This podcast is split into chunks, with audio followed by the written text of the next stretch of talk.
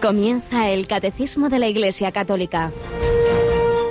Un programa dirigido por el Padre Luis Fernando de Prada.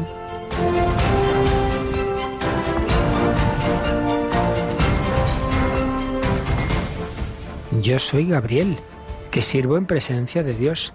He sido enviado a hablarte para darte esta buena noticia. Pero mira, te quedarás mudo, sin poder hablar, hasta el día en que esto suceda porque no has dado fe a mis palabras que se cumplirán en su momento. Alabado sean Jesús, María y José, muy buenos días. Muy querida familia de Radio María, estamos muy cerquita ya de la Navidad, 19 de diciembre, estamos escuchando en la Santa Misa evangelios de los acontecimientos, de esos momentos previos al nacimiento de Jesús.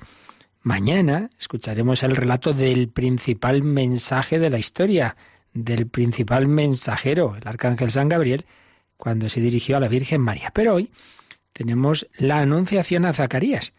Y la gran diferencia es que Zacarías, pues no, no, no se lo acabó de creer. Y eso que estaba pidiendo tener un hijo tanto tiempo, pero ya pensaba nada. Si ya somos viejos, mi mujer es estéril, no hay nada que hacer. Y entonces cuando el ángel Gabriel le dice que es que sí, que su mujer va a tener un hijo que va a ser el gran precursor del Señor, dice, ¿cómo estaréis seguro de eso? Y esto nos pasa a nosotros muchas veces. No, no, no nos acabamos de creer que Dios sea capaz de lo que supera nuestra imaginación. ¿Cómo estaré seguro? Queremos tener todo muy controladito, no nos fiamos, porque yo soy viejo y mi mujer es de edad avanzada. No, ya esto es imposible. Y entonces el ángel, fijaos lo que le dice, yo he sido enviado a hablarte para darte esta buena noticia. Y eso lo hace también el Señor hoy día con nosotros, con los hombres a los que envían la Iglesia. Estamos enviados a dar a todos la buena noticia de que Dios sí, sí, ha bajado del cielo a la tierra, se ha hecho hombre, nace por cada uno, porque nos quiere. Dios te ama, Cristo ha venido por ti, para ti Cristo es el camino, la verdad y la vida. Es el núcleo del carigma, de la buena noticia. Así lo expresaba Juan Pablo II, motivo de alegría decía el Papa Francisco en las primeras líneas de su exhortación Gaudet, eh, perdón, Gaudium.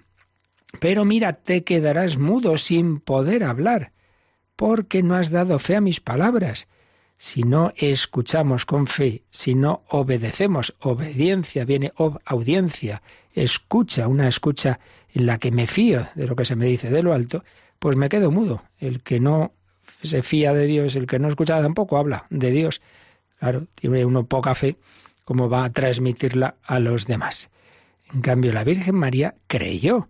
Es verdad que le pregunta al ángel cómo será eso, pero no es pregunta de duda de que no puede ser, sino de qué tengo que hacer, puesto que yo hasta ahora he sentido que el Señor me llamaba a la virginidad, ahora me hablas de ser madre, es totalmente distinto. Una cosa es pedir al Señor luz para saber qué quiere el Señor que hagamos, y otra cosa es dudar de que Dios pueda hacer obras maravillosas. ¿Cómo estaré seguro de eso? Pues el Señor te llama a ti también algo que supera tus fuerzas y las mías, la santidad, la evangelización. Fíjate, tú haz de tu parte, pon aquello que el Señor te pida poner en cada circunstancia en la que Él eh, te ha situado, y lo demás déjaselo al Espíritu Santo, a la Virgen María, a los santos ángeles, y ocurrirán obras maravillosas, como ocurren en esta radio, que realmente nos asombra a nosotros los primeros, que poniendo de nuestra parte, nuestra voz, nuestros programas, los voluntarios que hace cada uno lo que puede, los medios técnicos, y luego ocurren obras que superan por completo todo ello, como son conversiones, como son personas que estaban incluso con enfermedades médicas deprimidas y, y reciben el mejor consuelo, la alegría, la esperanza, como son personas que en la última etapa de su vida el Señor las llena de paz y de consuelo. Es el milagro de esta radio que os pide esa ayuda en este tiempo que estamos de campaña para poder seguir adelante. Vamos recibiéndola, gracias a Dios, vamos teniendo muchos testimonios,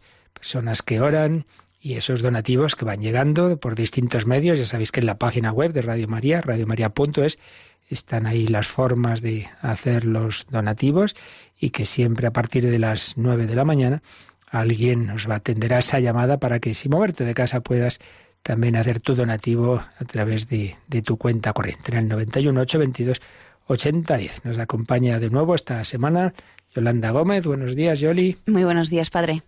Todo el día alguien atiende el teléfono, pero antes has mencionado que hoy y como casi todos los días, tendremos una hora especial en que muchos voluntarios van a estar al teléfono y en que tendremos ese diálogo especial, ¿verdad?, con nuestros oyentes. ¿A qué hora es? Sí, será a las 11 de la mañana, a las 10 en Canarias. Y ahí, pues en ese programa, eh, pues vamos a pedir la colaboración de todos los oyentes. Pues ya lo sabéis, de 11 a 12 de la mañana. De 11 a 12 de la noche, un servidor los miércoles cierra también eh, en la programación con el hombre de Dios y hoy vamos a hablar en preparación de la Navidad de la humildad, la autoestima, eh, que si tenemos que ser humildes quiere decir que tenemos que infravalorarnos, ya veremos que nada de eso. Y creo que va a ser un programa muy bello en el que vamos a darnos cuenta de cómo el Señor realmente nos valora hasta el punto de que por cada uno de nosotros se ha hecho hombre, ha nacido en Belén. Pues pedimos al Señor, pedimos a la Virgen, a San José, a todos los ángeles, a San Gabriel en particular, protagonista del Evangelio de hoy y de mañana, que nos ayude también a nosotros a creer las palabras de Dios y a transmitirlas, no quedarnos mudos. Muchos cristianos son mudos, no evangelizan, no hablan mm, a los demás de Dios. Hay que hablarle a Dios de los hombres y a los hombres de Dios.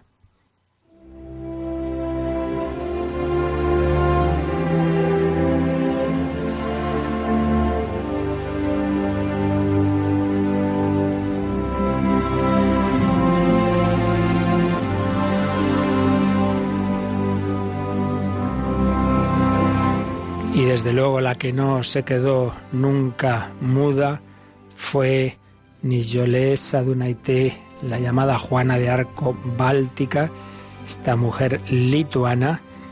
Ayer oíamos los primeros datos sobre la vida de esta mujer, que hoy aún vive, eh, porque nació en el año 1938, pero desde luego lo normal es que estuviera muerta después de tantísimo sufrimiento que tuvo bajo el régimen soviético cuando Lituania estaba anexionada a la Unión Soviética. Nos quedábamos ayer en que de una manera privada y secreta, claro, había hecho votos religiosos, estaba consagrada al Señor en su corazón, pero como estaba más que fichada, a pesar de su gran inteligencia, pues la impidieron una serie de actividades, de estudios, vamos a llamarla Nicole, aunque no sabemos cómo se pronuncia en su lengua, pero nosotros solemos decir Nicole, se tuvo que contentar con pequeños oficios, lavandera, bombera, mecanógrafa, obrera. En 1970 consigue un trabajo en la Universidad de Vilna. En ese momento está buscando un abogado para el padre Antanas Seskevicius, acusado de crimen político. ¿Cuál era el crimen político del que acusaban a este sacerdote? Enseñar el catecismo a los niños. Eso era el crimen para el régimen comunista. Nicole será arrestada e interrogada por la KGB, la terrible policía secreta rusa, que la amenaza con enviarla al Gulag. ¿Qué era el Gulag? Pues una red de campos de concentración espantosos que había en la parte más extrema de, de Rusia y donde pues, realmente se sufría muchísimo y se moría en condiciones pues muy duras. El Gulag sí se desvía del camino soviético. La joven se verá obligada a renunciar a su puesto de trabajo. A continuación trabajará como enfermera mientras cuida de otro sacerdote, el padre Petras Rauda, un superviviente al Gulag que está muy enfermo, pero que trabaja hasta su último aliento.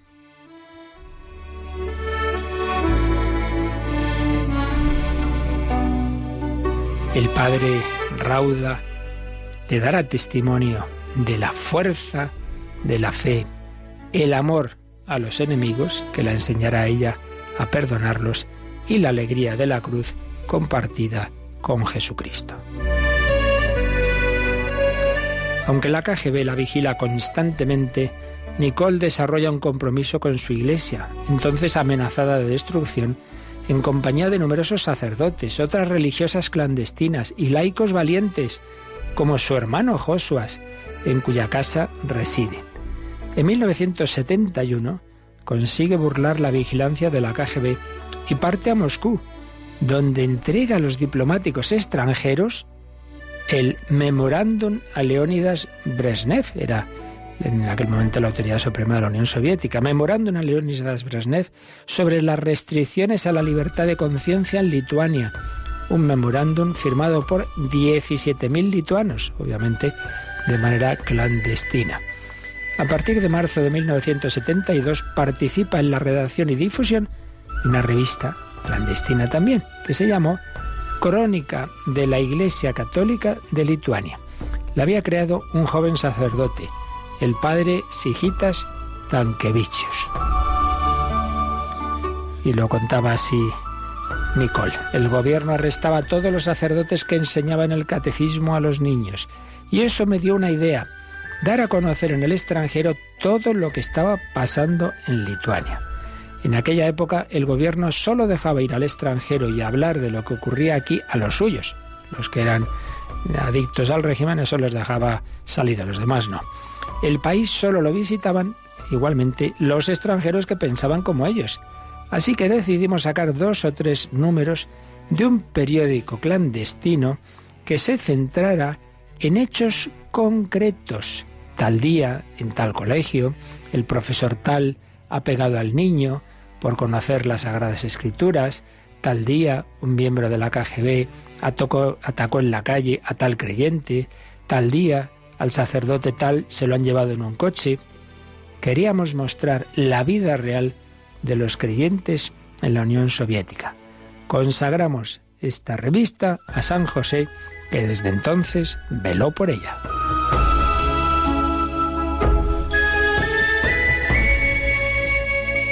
Asimismo, la crónica pretende contribuir a conservar la identidad cristiana del país. Así, por ejemplo, el número 9 de este periódico se dedicó a la famosísima Colina de las Cruces, una colina en la que, en ese viaje que os contaba que hicimos directores y presidentes de Radio María hace unos años a Lituania, estuvimos con gran emoción.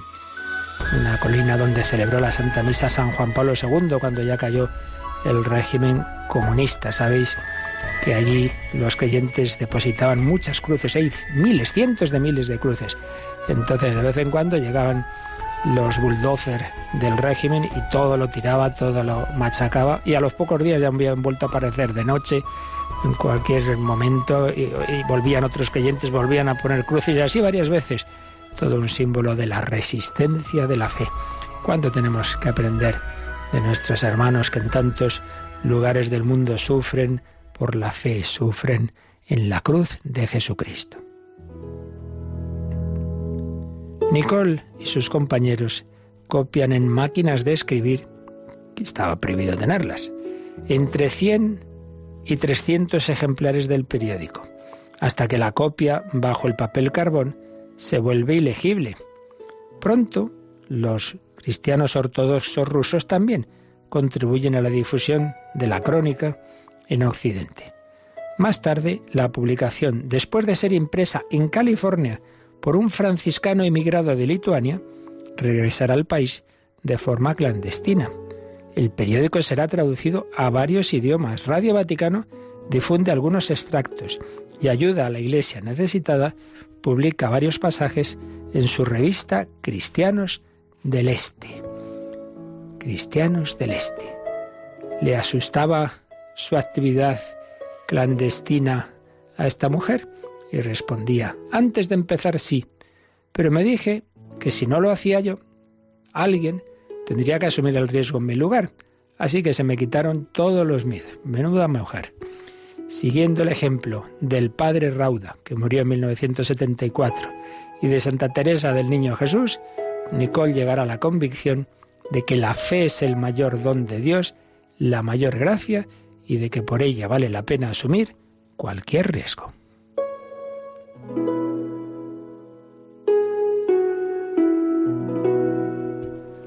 Pues aquí lo dejamos por hoy, pero que el ejemplo de hermanos nuestros, como esta mujer lituana, ese país que fue visitado eh, por Juan Pablo II y recientemente por el Papa Francisco, ese país donde se mantiene la fe, mucho más, desde luego, que en otros de nuestro occidente apóstata, porque ahí saben lo que es sufrir por la fe.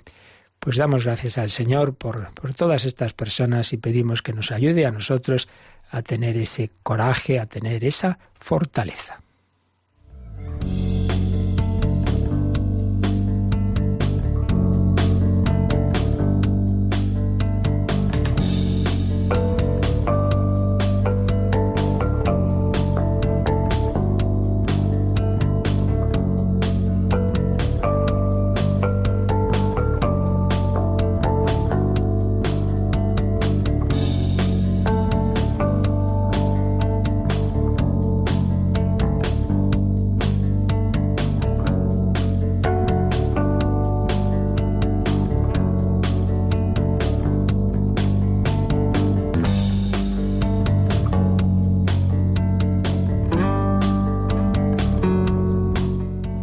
Bueno, pues estamos viendo cómo esa fe católica por la que tantas personas han sufrido, han muerto y también en este momento están siendo perseguidas por ella, es una fe en la que creemos que nuestro Señor Jesucristo, el Hijo de Dios eterno, se hizo hombre y prolonga su presencia en medio de nosotros a través de esa iglesia que él fundó, que él edificó sobre ese grupo de apóstoles que él mismo llamó hombres, como todos los demás, con sus virtudes y defectos, pero a través de los cuales el Señor nos ha prometido esa prolongación de su presencia, de su magisterio, de la comunicación de la gracia, de su pastoreo. Por eso el Señor ha organizado esa su iglesia sobre los sucesores de los apóstoles, que son los obispos, y puso a la cabeza de los apóstoles a Pedro. Tú eres Pedro, sobre esta piedra edificaré mi iglesia. Estuvimos viendo cómo aparece esa primacía de Pedro a lo largo de diversos pasajes del Nuevo Testamento, particularmente de tres y muy particularmente de uno, el de Mateo 16, y como sucesor de Pedro es el, obispo del lugar donde Pedro murió, la última sede, Roma, el, obispo de Roma, el Papa, como es la cabeza, por tanto, de, de, la Iglesia, no solo de los fieles, sino también de los demás obispos, que son sucesores de los apóstoles y que es una autoridad que tiene el sumo pontífice suprema sobre todos, de manera que aquí no funciona el régimen democrático en el sentido de que si hubiera mayoría de obispos en un concilio que votaran una cosa, aunque el Papa no estuviera de acuerdo, tendría razón. Pues no. Eso es lo que llamábamos el, se llamó el conciliarismo, como si un concilio, una mayoría estuviera por encima del Papa. No, no. Al que le ha prometido Jesús esa asistencia de que cuando actúa como tal, en el ejercicio supremo de su actividad, de su enseñanza magisterial como Papa, le ha prometido esa asistencia que hace que no se equivoque, lo que atares en la tierra quedará atado en el cielo, es al, Papa, no a unas mayorías eh, de más o menos eh, obispos, etc. Eh, por tanto, mm, esa autoridad suprema de, de la Iglesia, que es el principio fundamento principio y fundamento perpetuo y visible de unidad. Eh, hay los vínculos que nos hacen estar unidos dentro de la diversidad de católicos del mundo entero, de, de distintos estilos, sensibilidades, razas, etcétera, son fundamentalmente vínculos interiores tenemos el mismo Espíritu Santo, la misma Madre María, la misma fe, el mismo credo que profesamos, los mismos sacramentos, la gracia de Dios, comulgamos al mismo Jesucristo, sí, pero también hay vínculos externos. Fundamentalmente, el que nos da unidad es este, este vínculo exterior. Por eso dice principio y fundamento perpetuo y visible. Todos tenemos la misma cabeza eh, visible que es eh, el sucesor de Pedro, es el Papa. Eso es a nivel universal. Pero también en cada diócesis hay una cabeza que es el obispo, que es el sucesor de, los apóstoles, eh, que cuando se fueron extendiendo por el mundo entero fueron eligiendo colaboradores y luego son sus sucesores. Entonces, lo que fue el colegio de los apóstoles, ese grupo de doce con Pedro, pues es lo que ahora es el colegio episcopal ya no son doce, ya son miles, eh, pero igualmente bajo Pedro. Ellos pueden actuar, en, y es lo más habitual, en el día a día, pues esa actuación ordinaria, cada uno en sus diócesis, o también reuniéndose en concilios ecuménicos. Ecuménicos es cuando se reúnen todos los obispos del mundo. Es algo, pues evidentemente no es frecuente, es cada cierto número de años. A lo largo de la historia de la Iglesia ha habido un, buen número de concilios ecuménicos y otros muchos no ecuménicos, es decir, parciales de determinada región, de los obispos que se juntaban en, en tal zona de Oriente, en, cuando lo hacían en, las Galias, cuando se hacía aquí en Toledo, los concilios de Toledo, pero eso ya son concilios particulares. Y veíamos que eh, siempre eh, lo que significa este, esta estructura de, por un lado, el Papa y los obispos, lo último que leíamos era el número 885, que nos indica que este colegio apostólico, en cuanto está compuesto de muchos, expresa la diversidad y universalidad del pueblo de Dios. Hay obispos de muchos lugares y con distintos estilos, pero en cuanto están reunidos bajo una única cabeza, esa, ese colegio expresa la unidad del rebaño de Dios. Siempre es este juego entre unidad y diversidad. Un solo Señor, una sola fe, un solo bautismo, una única cabeza visible que es el Papa. Pero luego la diversidad de estilos, de, actuaciones pastorales, eh, incluso a veces de ritos litúrgicos, porque el más extendido es el, romano, el que tenemos nosotros, pero existe también el rito ambrosiano, bueno, y aquí mismo en España el rito hispano-mozárabe, por ejemplo, y no digamos pues en otros países extremos de otros lugares. Bien, pues esto es lo que hemos ido viendo, como la iglesia que el Señor ha fundado, pues tiene esta estructura jerárquica. Esa unidad de la Iglesia Universal viene de tener esa cabeza suprema que es el Papa. Pero ahora vamos a ver ya mm, cada diócesis. Cada diócesis mm, también, en cada diócesis hay muchos obispos, uy, perdón, muchos sacerdotes, religiosos, laicos. Entonces, ¿cómo se da este, este juego entre unidad y diversidad en cada diócesis? Pues es lo que nos va a decir el número 886. Vamos con él, Yolanda. Cada uno de los obispos, por su parte, es el principio y fundamento visible de unidad en sus iglesias particulares. Como tales, ejercen su gobierno pastoral sobre la porción del pueblo de Dios que le ha sido confiada, asistidos por los presbíteros y los diáconos. Pero como miembros del colegio episcopal, cada uno de ellos participa de la solicitud por todas las iglesias, que ejercen primeramente dirigiendo bien su propia iglesia como porción de la Iglesia universal, contribuyen eficazmente al bien de todo el cuerpo místico, que es también el cuerpo de las iglesias. Esta solicitud se extenderá particularmente a los pobres, a los perseguidos por la fe y a los misioneros que trabajan por toda la tierra. Bueno, pues un número más bien larguito en el que se nos ha resumido lo que tiene que hacer la misión de cada obispo en su diócesis. Si hemos dicho que el Papa es el principio y fundamento perpetuo y visible de unidad de la Iglesia Universal, ahora esto se aplica a cada obispo. Cada uno de los obispos es el principio y fundamento visible de unidad en sus iglesias particulares. En esta diócesis hay tales comunidades religiosas, hay tantas parroquias, hay tales movimientos, hay este carisma, este otro, entonces cada uno por su lado. No, hombre, cada carisma tiene su aspecto particular, cierto, el Espíritu Santo pues es inagotable y suscita muchos estilos, muchos carismas, pero pero los verdaderos carismas que vienen del Espíritu Santo no contradicen lo que el propio Espíritu Santo eh, ha hecho desde el principio y lo que el Señor Jesús edificó, es decir, esa iglesia que tiene esa jerarquía en la cual hay una cabeza visible, que es la que discierne precisamente si esos carismas vienen de Dios o son eh, invento de, cabezas a veces eh, supuestamente iluminadas, y esa cabeza es el obispo. El obispo en cada diócesis es el principio y fundamento visible de unidad. Por eso el obispo pues se alegra y debe alegrarse de tener distintos carismas, distintas congregaciones, etcétera, pero a su vez eh, lógicamente, estos distintos grupos saben que la cabeza, el, que tiene que dar el, el marchamo de que la cosa va bien a su actividad es el obispo. Por eso no puede actuar públicamente en nombre de la Iglesia en una diócesis una determinada asociación, sea laical, sea religiosa, sea lo que sea, si el obispo no, no está de acuerdo.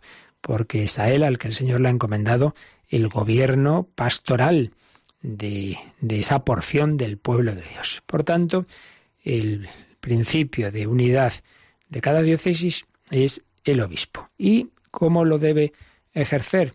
Bueno, dice por un lado, asistido por los presbíteros y diáconos. Obviamente el obispo mm, no, puede él directamente eh, hacer todo. Entonces, esta estructura está ya desde los inicios de la Iglesia, aparece ya en el Nuevo Testamento, aparece en textos, las cartas famosas de San Ignacio de Antioquía, pues como cada diócesis tiene este, este grupo de, sacerdotes y diáconos en torno a su obispo. Y esa es la, la, unidad y diversidad que el Señor mm, suscita y busca. Pero fijaos una cosa, después de decir que ante todo el obispo, su primera obligación obviamente es gobernar esa su diócesis, pues tiene que nombrar a los sacerdotes, pues a esta parroquia mandamos a este, eh, a esta hasta otra, las comunidades religiosas, bueno, pues encárguese ustedes de esto, de lo otro, los movimientos laicales, vamos a nombrar tal delegado de catequesis, en fin, todo lo que es esa tarea de gobierno pastoral. Pero por otro lado, dice que como miembros del colegio episcopal, cada uno de los obispos participa de la solicitud por todas las iglesias. Bueno, todo lo que aquí está en este número está tomado de diversos documentos del Vaticano II, como, como todo esto que estamos viendo de la Iglesia, y concretamente del Lumen Gentium 23 y también del decreto sobre los obispos del concilio que se llama Christus Dominus. Entonces dice que por un lado su primera obligación es dirigir bien su propia iglesia, su propia diócesis, por supuesto, pero por otro lado tener siempre el corazón abierto a la Iglesia Universal. Entonces dice, como miembros del colegio episcopal, Sí, este es obispo de este lugar, pero es miembro de un colegio episcopal que es eh, de, la, Iglesia Universal, que, tiene que mirar al mundo entero y que tiene que pensar también en aquellas naciones donde, donde aún no ha llegado el Evangelio o donde está muy poco presente la Iglesia. Entonces siempre a la vez, por un lado, oye, yo estoy aquí, mi primera obligación es cuidar de esto, pero a la vez pensando en lo de fuera. Bueno, esto, mutatis mutandis, lo podemos aplicar a cualquier cristiano. padre de familia, hombre, su primera obligación es cuidar de su familia. Pero como católico comprometido debe tener también una mirada a las necesidades que hay más allá de su, de su familia, pero teniendo claro que eso es lo primero. Esto a veces ocurre lamentablemente, y a veces contar de matrimonios que que se han dedicado a dar muchas charlas por aquí y por allá sobre la evangelización y sobre cómo educar a los hijos y como nunca estaban en casa no educaban en los suyos y, las cosas le salieron bastante mal, hombre, pues eso no estaría bien ordenado. En primer lugar empieza por casa, pero viceversa. Si unos, no, no, yo aquí mi casita, mi casita, y me piden colaboración en la parroquia, no, nunca puedo. Hombre, pues habría que ver, ¿no? Si no se puede compatibilizar y también que los hijos vean, oye, mis padres a veces no están aquí porque porque tienen ese espíritu de servicio y hay, como en tantas cosas en la vida, pues es cuestión de discernimiento y de equilibrio. Pues bien, el obispo, su primera obligación es gobernar su diócesis, pero es miembro de un colegio universal, entonces habrá veces que tenga que ir a reuniones de la conferencia episcopal o ir a Roma y también en pensar si otros obispos de naciones más necesitadas eh, de poco clero, etcétera, piden misioneros, no decían, no, no, yo, a mí me hace falta todos aquí, todos aquí, aquí no se marcha nadie.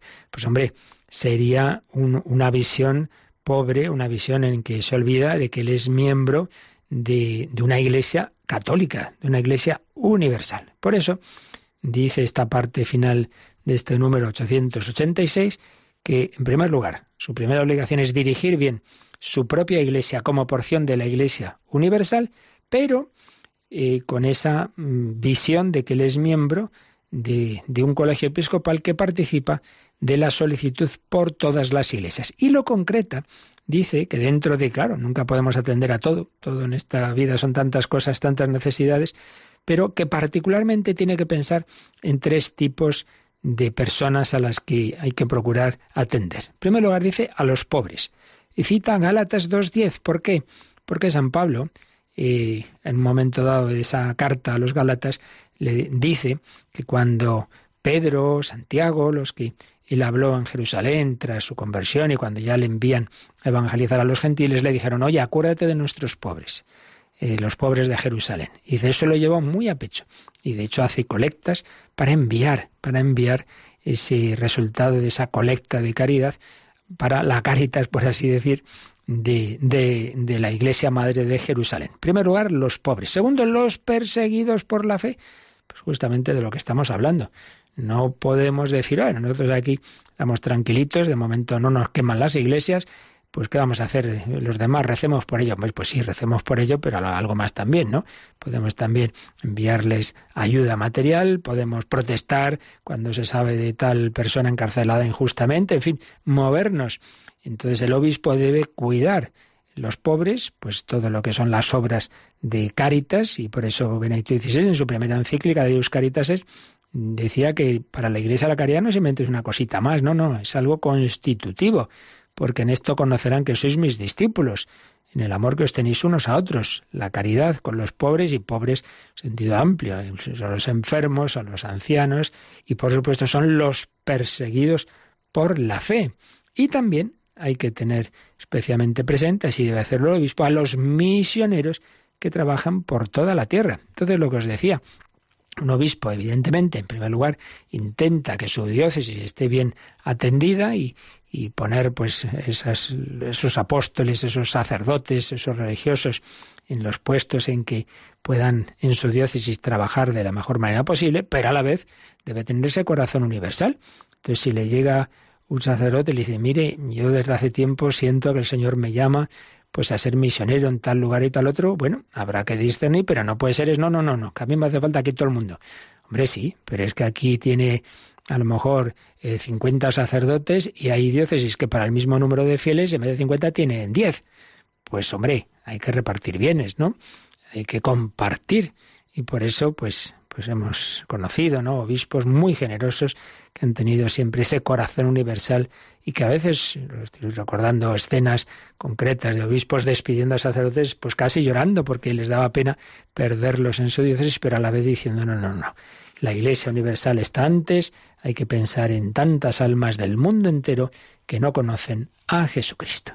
Pues es lo esencial que nos dice este número y siempre nosotros con esa alegría de que a través de, de, los obispos, de los sucesores de los apóstoles, realmente quien va guiando a su iglesia con las debilidades humanas, de papas, obispos, sacerdotes, religiosos, laicos, todos, todos somos débiles, sí, sí, pero el Señor se las apaña para que al final llegue, llegue la gracia, llegue la buena noticia a todas las personas y puedan responder a esa llamada que Jesús nos hace a todos a ser ovejas suyas.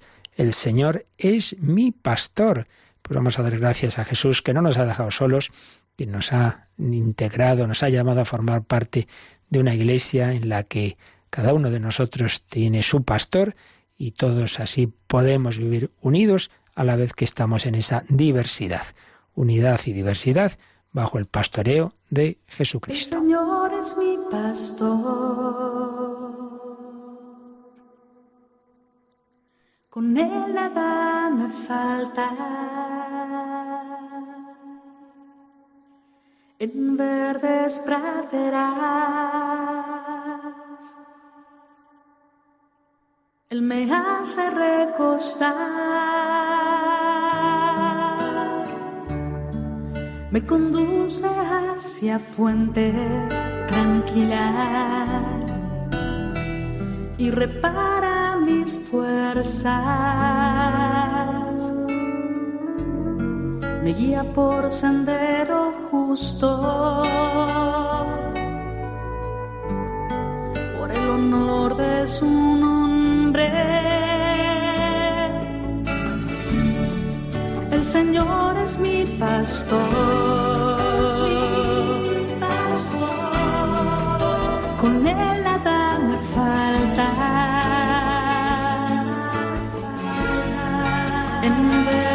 Praderas hace recostar. Aunque camine por cañadas oscuras, nada temo porque tú, tú vas conmigo, tu vara y tu callado.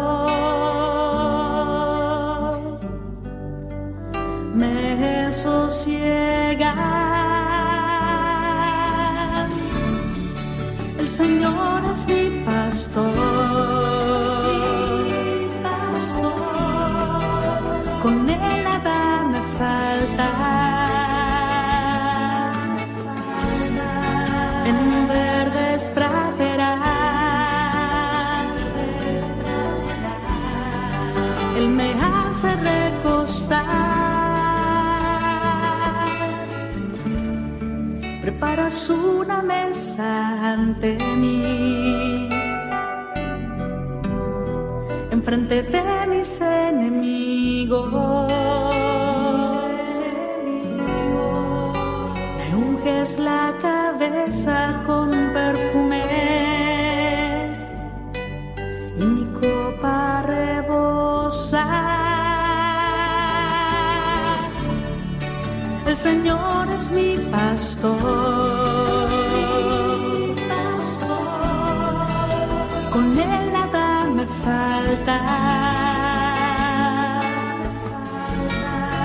En verdes praderas.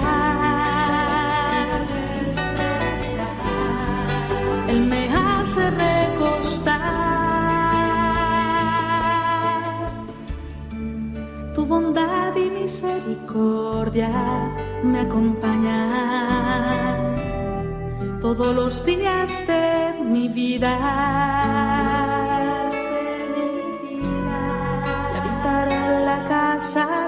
Señor por años sin término.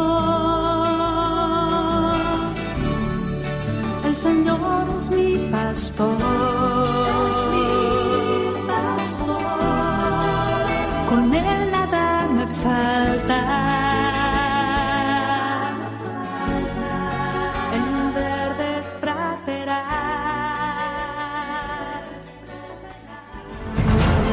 Descubre la fe de la Iglesia a través del Catecismo de 8 a 9 de la mañana en Radio María.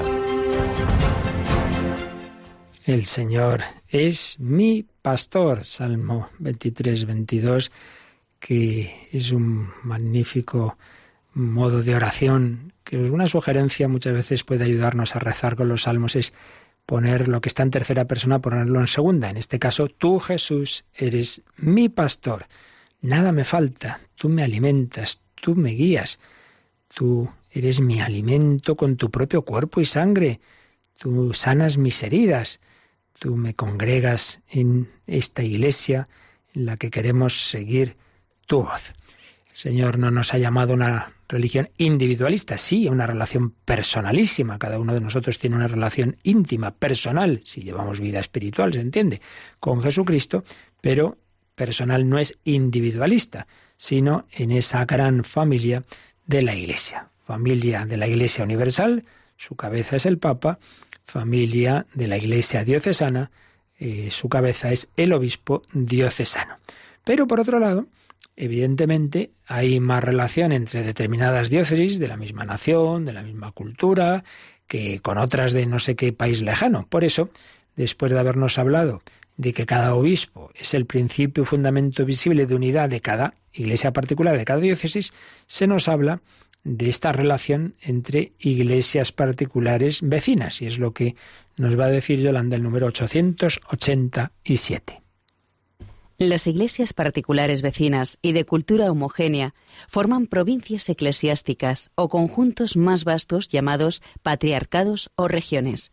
Los obispos de estos territorios pueden reunirse en sínodos o concilios provinciales. De igual manera, hoy día las conferencias episcopales pueden prestar una ayuda múltiple y fecunda para que el afecto colegial se traduzca concretamente en la práctica. Bien, pues aquí se recoge, por un lado, algo que ha ocurrido siempre en la historia de la Iglesia, y es que, lógicamente, diócesis cercanas, obispos, como dice aquí, de iglesias particulares vecinas, de cultura homogénea, pues han tenido diverso tipo de reuniones, se han integrado en grupos, pues aquí pone distintos nombres, ¿no? Algunos son más del mundo oriental, como patriarcados, o determinadas regiones y provincias eclesiásticas, reuniones que han sido concilios provinciales, sínodos, en fin, distintas formas de, reunión de, obispos y sus principales colaboradores en, este tipo de, encuentros, ¿no? Hemos hablado, por ejemplo, aquí en España fueron especialmente importantes los concilios de, Toledo y, en fin, distintas regiones e, eclesiásticas en que, oye, pues nos juntamos todos los obispos de Castilla, pues porque, bueno, es una zona, o por lo menos, pues eh, Castilla-León, que tiene unas características más homogéneas, y luego pues todos los de tal sitio, tal otro, muy bien. Pues son reuniones eh, en que se, se, se, pueden hacer cosas comunes, se pueden proyectar ahí, se puede compartir pues determinadas iniciativas, etcétera. Y luego, particularmente, el Concilio Vaticano II fomentó el, lo que llamamos las conferencias episcopales. Realmente había algo, cosas parecidas, pero ya se organizó y, es una cosa que sigue, pues, digamos, dándole diversas eh, atribuciones, y lo que es eso, la conferencia episcopal de cada país. Eh, pero siempre hay que tener en cuenta una cosa, esto es importante, porque a veces proyectamos a la Iglesia esquemas eh, del ámbito civil y nos equivocamos. Cuando hablamos, por ejemplo, esto, de una conferencia episcopal española, no tiene tal presidente, que los obispos eligen como presidente tal. Ojo, no es presidente de, de los obispos como si el que ha sido elegido pudiera mandar en la diócesis de los demás. No, no, no, no. La única autoridad que está por encima del obispo de cada diócesis es el obispo de Roma, es el Papa. Entonces, lo que cuando se quiere, se habla del presidente de la conferencia episcopal es a nivel de las acciones comunes, de los documentos que, que como, como conjunto eh, de obispos de una nación o de una zona, pues los obispos emiten en ese sentido de ese tipo de, de, acciones, de documentos, de decisiones, de lo que sea, ¿no? De tipo común, pero no en el sentido de que tuviera una autoridad directa en la diócesis de otro obispo y entonces el presidente de una conferencia episcopal le dijera al otro, oye, tú en tu diócesis tienes que hacer esto. No, no, no es así. Una vez oí este ejemplo, bueno, todos los ejemplos siempre son relativos, ¿no? Pues algo parecido a lo que sería una comunidad de vecinos, bueno, ahora hay asuntos que, que afectan a toda la comunidad y bueno, se organiza la comunidad de vecinos y elige un presidente. ¿Pero eso quiere decir que el presidente viene a mi casa y me dice cómo educo a mis hijos? Pues no, evidentemente que no, es solamente para esas cosas comunes. Por tanto, por un lado, importancia de fomentar este tipo de, reuniones hacen bien. Fijaos lo que dice, eh, citando al Vaticano II en el Lumen Gentium 23, que las conferencias episcopales pueden prestar una ayuda múltiple y fecunda para que el afecto colegial se traduzca concretamente en la práctica. Es decir, hombre, afecto colegial quiere decir lo que hemos dicho antes, que un obispo tiene que ser consciente de que no es un francotirador ahí caído en medio de, de la iglesia y él solo, no, no, no, es miembro de un colegio episcopal, como, como los apóstoles, pues sabían eso, que oye, que había otros once más, ¿no? Que estaban ahí con, con Jesús. Pero es verdad que si cada uno está siempre solo en su diócesis y no ve a los demás, no digamos en otros tiempos en que había muchas menos, muchos menos medios de comunicación, pues claro, eso podría quedar como un poco etéreo. Pero el, el, que haya que encontrarse, el que haya ese tipo de reuniones, el que haya esa colaboración en distintas actividades, en una conferencia episcopal o en otras formas de reunión, hace que ese afecto colegial, esa, esa actitud interior, pues no se quede en una cosa así teórica, sino que, dice, se traduzca concretamente en la práctica. Oye, que tenemos que hacer tal cosa, vamos a hacerla juntos. Oye, tú te encargas de esto, de este documento, tú tal capítulo, tú tal otro.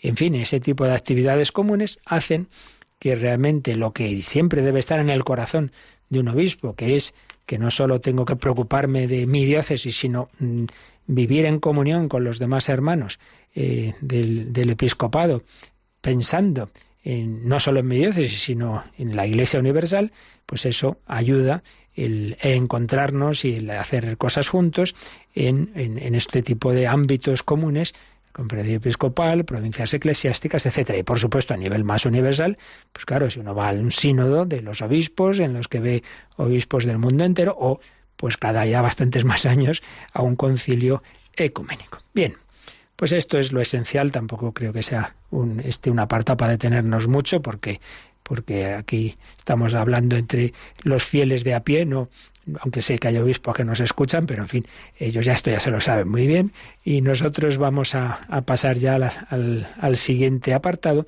que es toda esta estructura que el Señor ha, ha instituido en su iglesia, eh, con los apóstoles y sus sucesores, los obispos, con, con, el, con San Pedro y su sucesor el Papa, ¿qué funciones tienen? ¿Qué tareas tienen? Esto nos va a afectar más porque luego en cada uno en su medida, evidentemente, mucho más sencilla y limitada, pero de alguna manera todos participamos de lo que se llaman los el triple múnera, es decir, Jesucristo, dentro de que su vida y su acción es una, pero dentro de esa acción de Cristo, dentro de esa misión de Cristo, se, suelen distinguir tres líneas, tres aspectos que Él da a participar a los obispos y luego en una medida un poco más limitada a los sacerdotes y en otra medida pues a todo fiel cristiano en definitiva. ¿Cuáles son esas misiones? La misión de enseñar, la misión de santificar. Bueno, santificar realmente es todo, pero en el sentido de, eh, de tipo de, las acciones de tipo litúrgico, de, lo que era más propio del sacerdote del Antiguo Testamento, ¿no? que eran las, las acciones de oración, de sacrificios, etcétera. Entonces, en ese sentido, de dirigir el culto, de dirigir la liturgia, el obispo es el liturgo de cada diócesis, el que dirige esa oración del pueblo de Dios, misión de enseñar, misión de santificar en este sentido y misión de gobernar. Obviamente son tres aspectos unidos, como iremos viendo, pero que podemos distinguir. La enseñanza, eh, la liturgia y el gobierno. Son tres dimensiones que luego pues también debe tener en su medida pues el párroco. El párroco enseña, predica, las homilías, las, las eh, catequesis, etcétera, enseñar eh, la santificación a través de la liturgia, pues cuidar todo lo que son los sacramentos, el culto a Dios y santificación de los fieles y el gobierno, pues también hay que gobernar la parroquia. Y así lo podemos ir poniendo en cada ámbito, ¿no? Pues también el, padre de familia.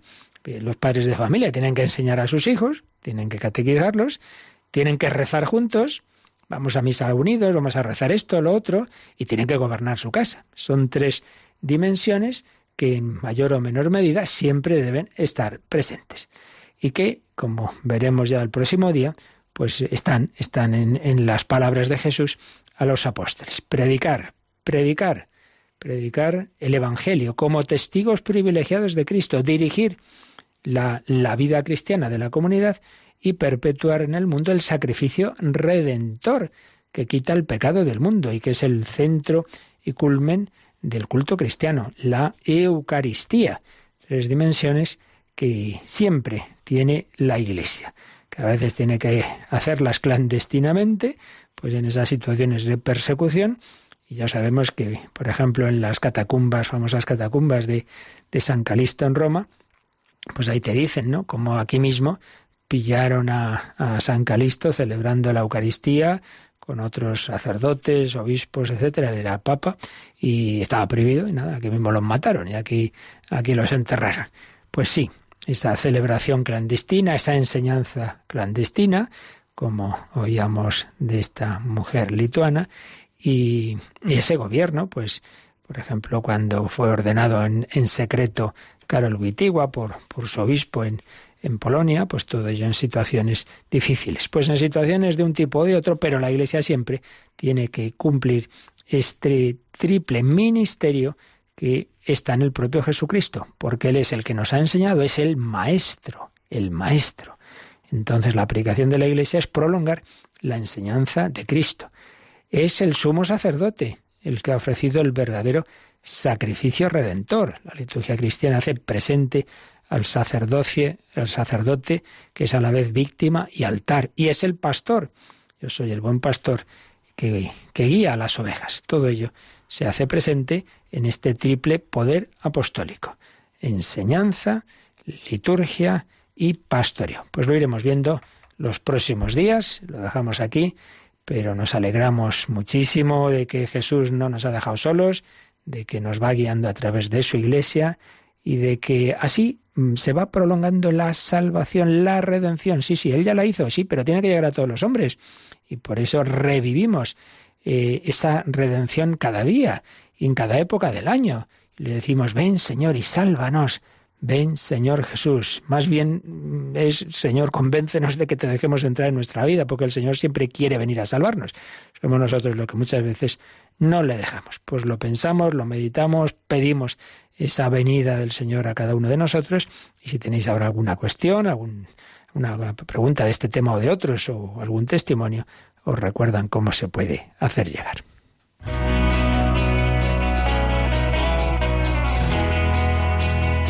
Participa en el programa con tus preguntas y dudas. Llama al 91005 9419. 91005 9419. También puedes escribir un mail a catecismo arroba. Catecismo arroba.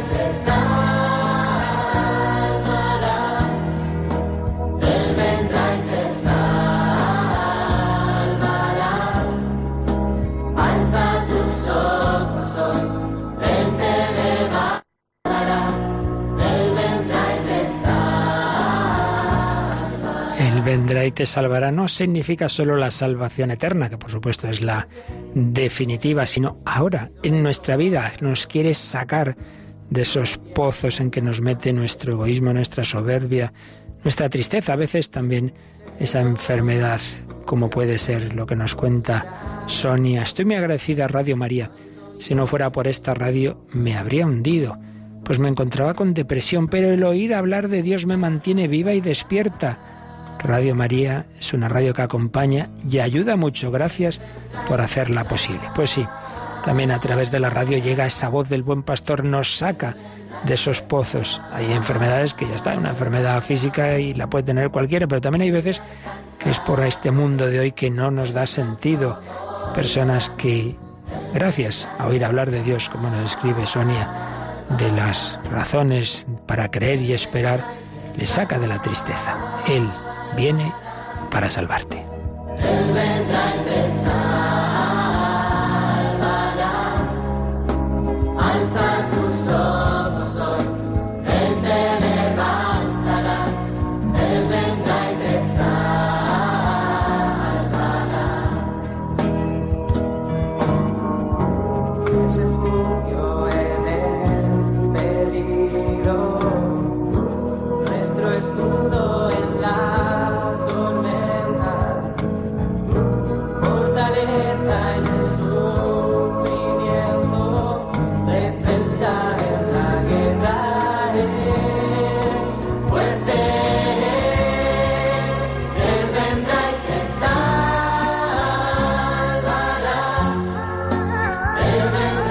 También una madre trabajadora de 38 años con cuatro hijos pequeños. Quiere compartir el inmenso bien que le hace la radio de la Virgen. Dice que nos escucha en el coche siempre que puede. Sois verdadero catalizador del encuentro con Dios en esta época de mi vida en que mi tiempo para rezar es bastante limitado. Y hacéis que mi fe se sostenga firme en Dios y ardiente en el amor. Pues sí, circunstancias como este en niños pequeños que dificultan mucho el que uno dijera, uy, qué bien, me voy tranquilito a la iglesia a estar ahí un buen rato. Pues quizá hay días en que eso es imposible, pero la radio permite que aunque estés en el coche haciendo otras cosas, pues la palabra de Dios entre en tu corazón y también ahí recibas esa gracia del Señor. El Señor actúa en la iglesia, no así en hilo directo normalmente, sino a través de estos medios, como es también esta radio, para la que os estamos pidiendo estos días vuestra ayuda. Luego a las 11, recuerdo, campaña especial de 11 a 12, pero ahora ya, desde ahora mismo, en el teléfono en 91 822 80, madre, 8022. Eh, Yolanda, que se me ha olvidado de repente el número. Sí, 91 822 8010. Tú fíjate las veces que lo decimos y luego llega el momento y se olvida uno. 91 822 8010. Pues desde ya podéis llamar a hacer ese donativo, ese encargo de esos discos que hemos preparado, aunque sobre todo de 11 a 12 estaremos muy pendientes del teléfono. Y también os recuerdo que de 11 a 12 de la noche, un programa que yo creo que nos va a ayudar también a vivir con alegría, con esperanza, pues se lo pedimos al Señor que nos bendiga para vivir así este día de Adviento, muy cercanos ya a la Navidad. La bendición de Dios Todopoderoso, Padre, Hijo y Espíritu Santo, descienda sobre vosotros. Alabado sea Jesucristo.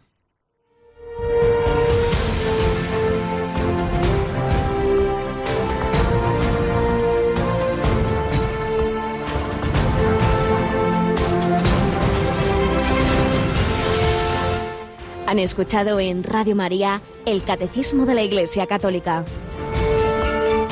Un programa dirigido por el Padre Luis Fernando de Prada.